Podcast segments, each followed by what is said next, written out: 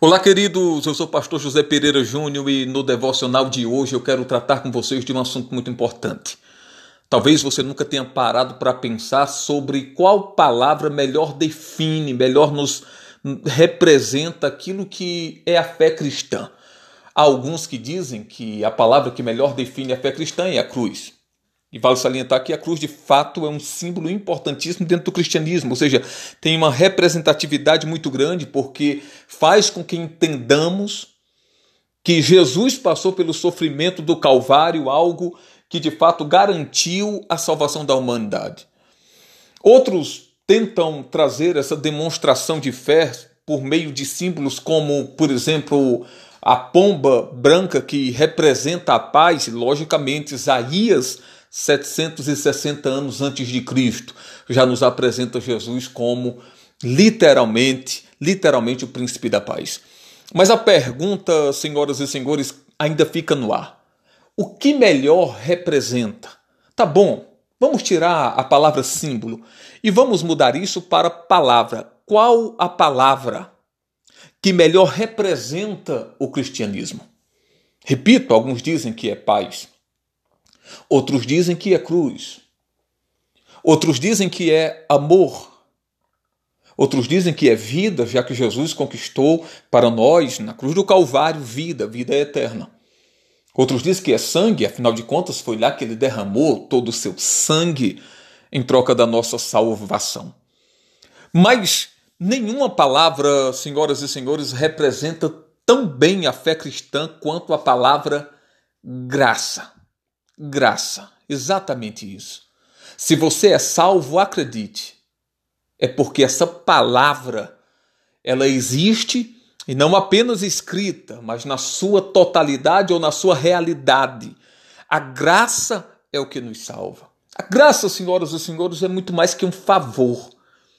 A graça é literalmente o ar que respiramos. Assim como você está vivo, porque você consegue respirar, a graça é o ar espiritual que faz com que você permaneça vivo, que faz com que eu permaneça vivo. Sabe qual é o grande problema do ser humano? É no momento que ele acha que ele é salvo pelos seus próprios méritos. É no momento que ele acredita numa salvação baseada no que ele faz. A salvação, senhoras e senhores, é resultado da graça de Deus derramada por intermédio de Jesus Cristo na cruz do Calvário. A graça.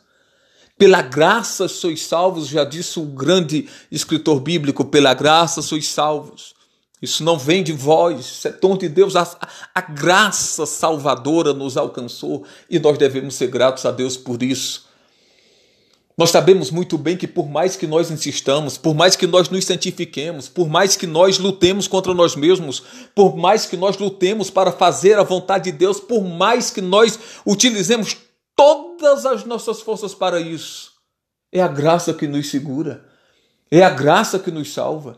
Se dependesse de nós, de forma alguma seríamos salvos. A graça, queridos, é o que nos faz, é o que nos faz perseverarmos firmes, mesmo quando as dificuldades da vida vêm, mesmo quando os tropeços da vida surgem, mesmo quando as dificuldades batem a nossa porta, é a graça. Uma certa vez, o grande evangelista Dr. Billy Graham disse que trocaria todos os seus sermões, todos os sermões que ele pregou a vida toda, ele disse que trocaria para ser compositor, se possível fosse, daquele louvor extraordinário em inglês, que traduzido significa maravilhosa graça. Queridos, é extraordinário isso. A graça de Deus, de fato, é o motivo pelo qual existimos de forma espiritual. A graça de Deus é, é a âncora que nos segura firme diante das tempestades e intempéries da vida. Então, queridos, em nome de Jesus, eu quero que você entenda esse rápido devocional apenas com um motivo específico. Seja grato, seja grato, porque a maravilhosa graça te alcançou. E vale salientar um ponto importante: não é que você merece, não é que eu mereço. Eu não sou salvo porque eu mereço. Eu sou salvo porque Deus me amou de uma forma tão grande que mandou seu filho, ele ofereceu graça.